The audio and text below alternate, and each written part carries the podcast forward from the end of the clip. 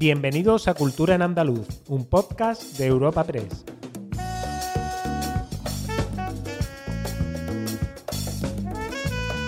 Os damos la bienvenida a una nueva entrega de Cultura en Andaluz, el podcast de Europa Press Andalucía, en el que cada semana os ofrecemos las novedades culturales más destacadas. Soy Esther Falero y al otro lado del micrófono eh, tengo a mi compañera Ana Tatay. Hola Esther, ¿qué tal? ¿Qué temas traemos para hoy? Junto a nuestro repaso habitual por algunos temas de los últimos siete días, esta semana, como cada final de mes, nuestro podcast incluye una entrevista con Emilia Huelva, que nos presenta su obra Todo lo que ganamos y si después es nunca, un canto al amor por nuestros seres queridos. Además, al final de esta charla, damos las instrucciones sobre cómo participar en un nuevo sorteo de Cultura en Andaluz. Emilia es una chica de 27 años de Sevilla. Le encanta leer, la música, viajar, la moda y la fotografía, pero lo que más le gustaba en el mundo era compartir tiempo con su hermana pequeña, Elena Huelva. Uno de los principales objetivos de Emilia con su obra es seguir potenciando el gran legado de su hermana y apoyando la investigación para dar y dar visibilidad al sarcoma de Ewing. Escribir siempre le ha gustado y ahora lo hace para ayudar a los demás a través de una historia de sentimientos compartidos, con mejores y con peores momentos, pero siempre del lado positivo, como le enseñó su hermana. Y ahora mismo tenemos el placer de saludarla en los micrófonos de Europa Press Andalucía.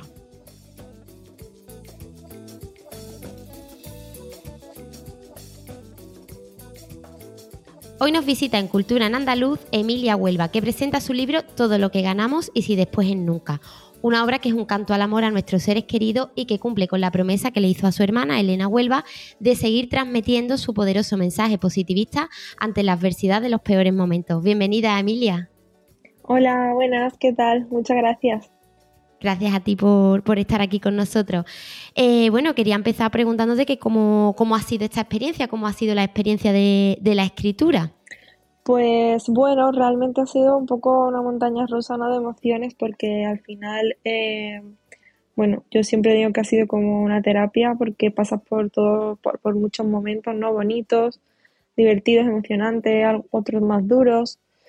Y, y bueno, la verdad que ha sido realmente terapéutico para mí y ha sido un proceso eh, bonito, eh, también ha sido duro, no vamos a quitarle la dureza ¿no? que tiene de recordar momentos más, eh, bueno, más tristes, ¿no? De alguna forma, pero bueno, eh, yo no quería que fuese un libro triste, mi hermana tampoco, así que, no sé, yo creo que lo he conseguido.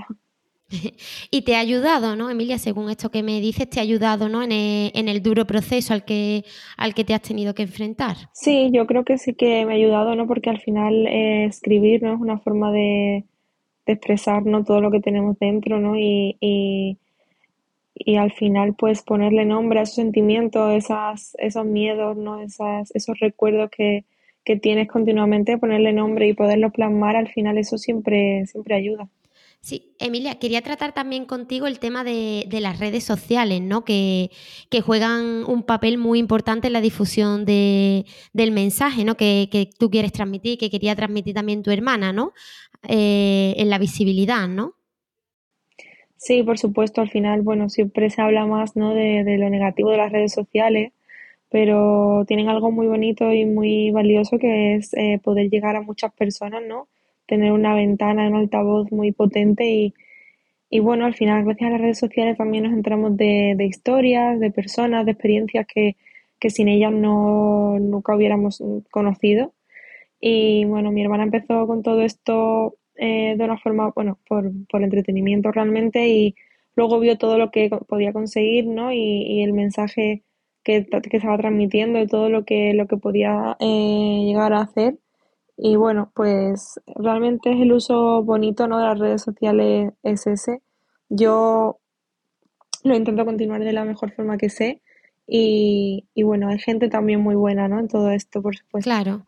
Claro que es verdad lo que has dicho, ¿no? Que como que muchas veces se resalta ¿no? más la, parte negativa que tiene hoy día las redes sociales, que hombre, que está, que está ahí, ¿no? Pero eh, ante adversidades como la vuestra, pues también ayuda a crear quizás una red, ¿no? De, apoyo online importante y también ayuda a otras personas, ¿no?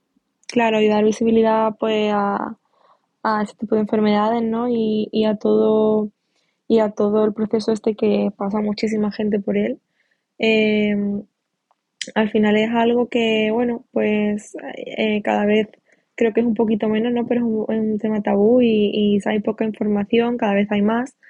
Pero bueno, pues gracias a esta ventana, ¿no? Como te digo, a este altavoz, eh, se puede llegar a muchas personas y también a mí me llegan también muchas historias y muchas eh, experiencias que, que, bueno, pues gracias a ello pues llegan a mí también, claro. Claro, claro, un feedback, ¿no? Ahí eh, a través de, de las redes. Emilia, eh, tú has cogido ¿no? el testigo de, de tu hermana en, en, esto tan duro ¿no? que es la lucha contra el cáncer. ¿Qué, ¿Qué exige? Emilia, ¿qué es lo que más falta, qué es lo que más falta hace? Pues bueno, eh, los números están ahí y se sabe que cuando hay más investigación y más prevención, el índice de supervivencia pues aumenta. Entonces, eh, no es algo de que creamos, ¿no? Que puede pasar si investiga más, no, es que es, mm, es matemático, ¿no? En todo, en todos los tipos de enfermedades realmente, cuanto hay más investigación, hay más medicamentos, hay más prevención, hay más conocimiento, pues eh, la supervivencia aumenta y, Aumenta. y bueno, el sarcoma de Ewing es un tipo de cáncer que, que dio a conocer mi hermana realmente porque antes no, no se hablaba de él, no se sabía y y dar visibilidad a este tipo de enfermedad pues es muy importante porque al final cuando te toca a ti, eh, pues sabes eh, a lo mejor a, a, sabes algunos temas que no que, que vas a tener que algunos eh, puntos por los que vas a tener que pasar, ¿no? Claro. Lo conoces y al final todo lo que es conocido y que es compartido siempre, bueno, pues yo creo que, que ayuda. Claro, que quizás antes no tenemos el cáncer como, como si fuera un globo enorme, pero que dentro de ese globo hay Muchísimos hay, tipos, por supuesto. Exactamente. Darle pues, pues visibilidad para que haya, para la investigación es, es, muy importante, claro, y también pues eso, para el, el, día a día, ¿no? Que uno sepa en lo que consiste, en los procesos. Claro, todo lo que, lo que ya has visto, lo que es, bueno, entre comillas, normal que pase, o eh, pues mira, esto seguramente me pase por ese tratamiento o bueno, ya sabemos que cada persona y cada cuerpo pues es un mundo, ¿no? Y cada uno tiene un tratamiento diferente y todo, pero, pero realmente hay cosas que, que cuando conoces pues las normalizas y, y, y, es un poco menos duro, pienso yo. Sí, y, también quizá ayuda a dejar el miedo, ¿no? De a un lado y poder dar un paso al frente, ¿no? Porque al final lo desconocido pues siempre nos da más miedo.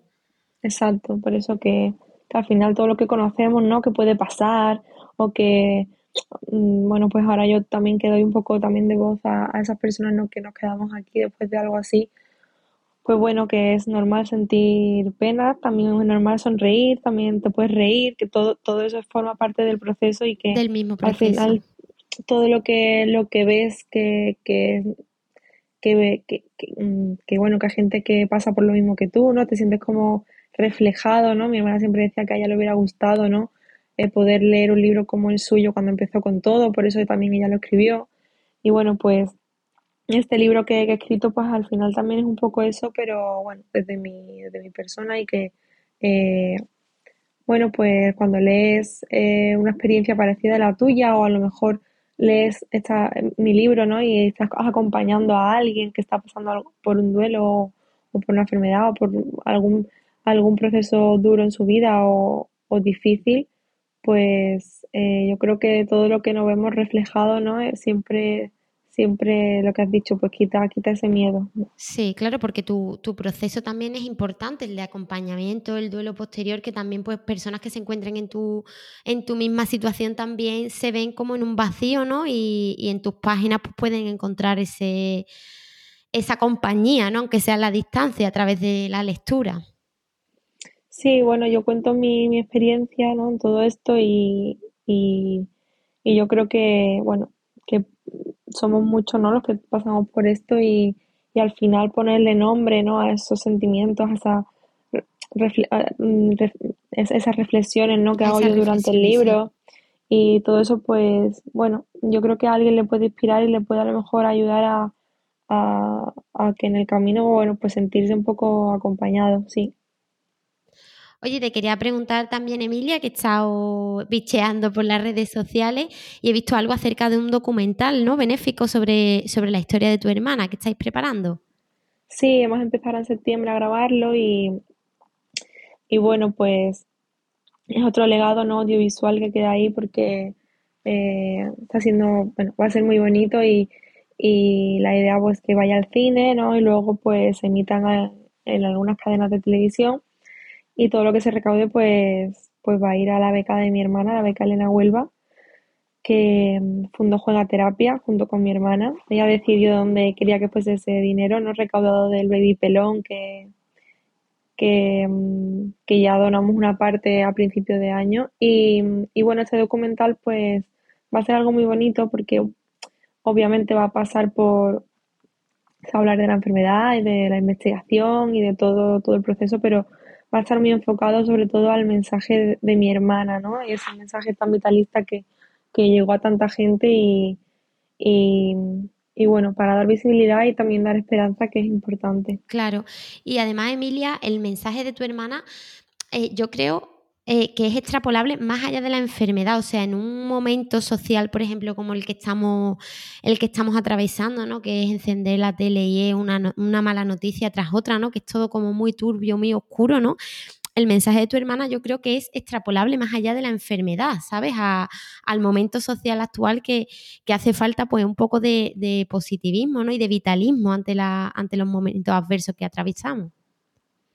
Por supuesto, al final, eh, bueno, pues días malos, ¿no? Y momentos duros y difíciles eh, vamos a vivir durante toda la vida, pero realmente sobreponerte ante esas adversidades y mm, ella, mi hermana siempre decía que lo único que se han tomado es la actitud, ¿no? Ante, ante lo que te pasa y, y bueno, la actitud cambia mucho, ¿no? El, eh, la situación por la que estés viviendo. Claro. hay que respetar los días malos y los momentos eh, tristes porque si, todo el mundo los tiene, o sea, no, no, no, hay que quitarle dureza realmente, pero, pero bueno, eh, hay que darle un tiempo ¿no? a esos momentos y, y aprovechar el, el presente, que es lo único que nos aseguramos totalmente. Y Emilia, ya para, ir terminando, quería, no quería hablar contigo sin preguntarte por esto, porque aquí en, nosotros, en nuestro podcast, en Cultura en Andaluz, la música ocupa un, lugar muy importante, ¿no? y, bueno, y quería preguntarte por, por qué papel ¿no? jugó la, la, música en la vida de tu hermana, ahora en la tuya, en vuestra relación. Pues bueno, yo creo que la música es es mágica, realmente yo creo que a todo el mundo no le, le mueve algo y yo creo que cuando estás pasando por una situación en la, en la que tú tienes que, que recargar ¿no? de cosas bonitas y de emociones bonitas y de, y de energía, pues la música juega un papel muy importante y para nosotras siempre lo ha sido, pero bueno, en este proceso mi hermana pues era como su, su motor, ¿no? Le recargaba y le, le hacía pues eso, llenarse de aún más de vida y de y, como que su cuerpo y su mente estaban como conectados, ¿no? A los momentos en los que había algo de música y sacaba fuerza de donde parecía que no había. Y, y bueno, ahora para mí también lo está haciendo porque a mí me acerca muchísimo a, ella. También la música pues es mm, sanadora y te hace, bueno, pues em, sobre todo la música en directo, ¿no? Porque al final yo creo que en los conciertos eh, todo el mundo está como a, una, ¿no? Esa energía yo creo que se... Sí, sí, se la energía focalizada, sí. Sí, se siente de una, de una forma muy potente y, y, y, bueno, pues a mí me, me, ha regalado momentos muy bonitos con mi hermana y ahora también me lo sigue regalando. Te lo sigue regalando, claro. De otra forma, pero, pero también, por supuesto. Emilia, pues, pues ha sido un placer hablar contigo. Animamos a, todos nuestros oyentes a leer, a leer tu libro, todo lo que ganamos. Y bueno, y ahí queda tu mensaje, ¿no? Que es más dinero a investigación, ¿no? Que es lo que vamos a, vamos a resaltar ese, ese mensaje. Por supuesto. Muchísimas gracias, Emilia. Un placer. Muchas gracias a vosotros por contar conmigo. Gracias. Gracias.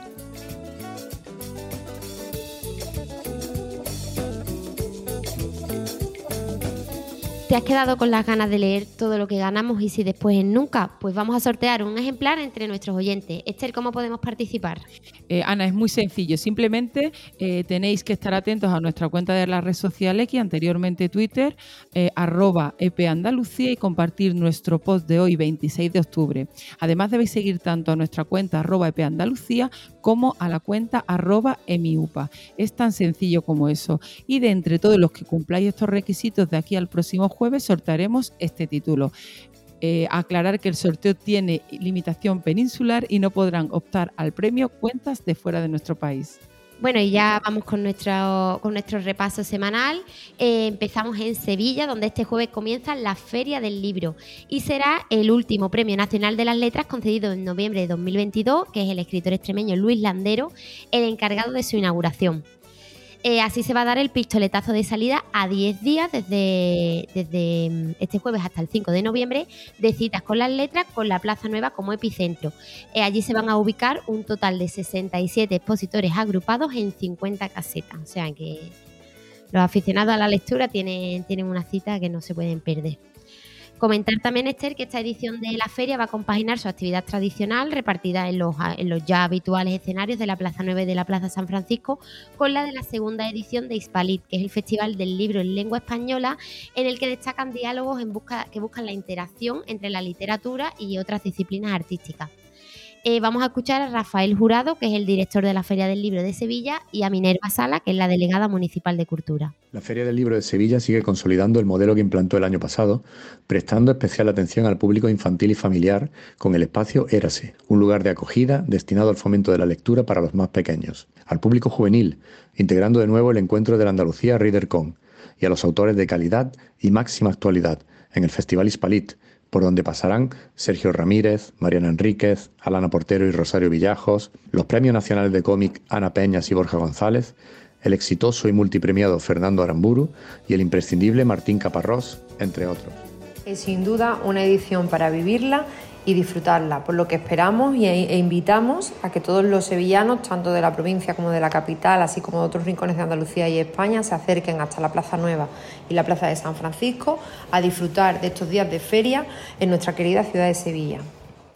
Y la lectura continúa siendo la gran protagonista de nuestro podcast de esta semana y es que Andalucía se ha sumado al Día de las Bibliotecas que se ha celebrado el 24 de octubre y lo ha hecho con una veintena de actividades en las bibliotecas provinciales con el objetivo de fomentar la pasión por la lectura y acercar estos eh, lugares a todos los públicos.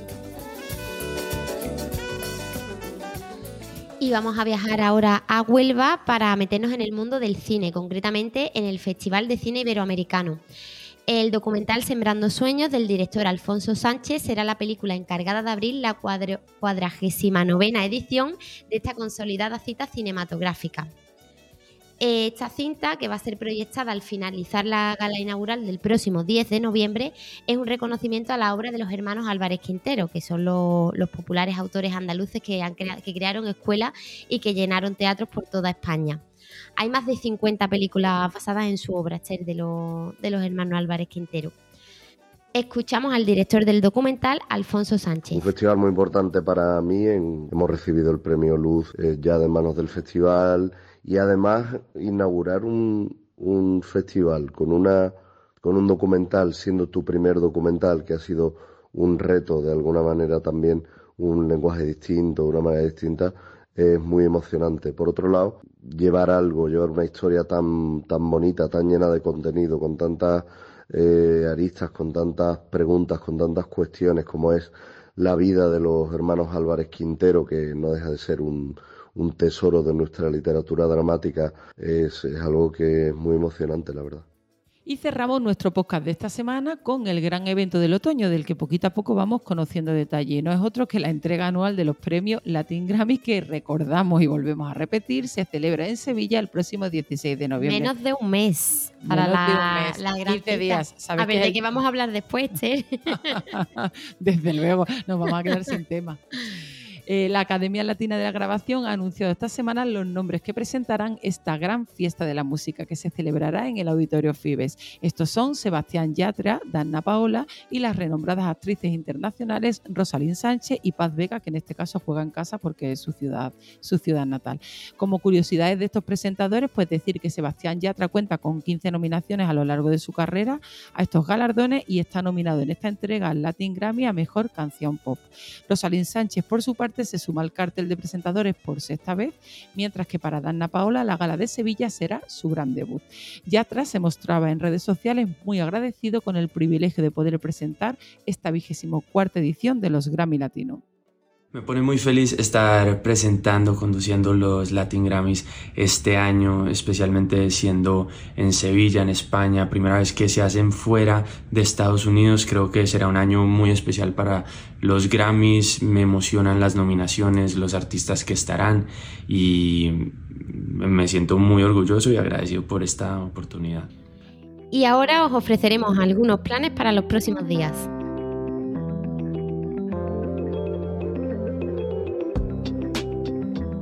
Agenda semanal de cultura en andaluz.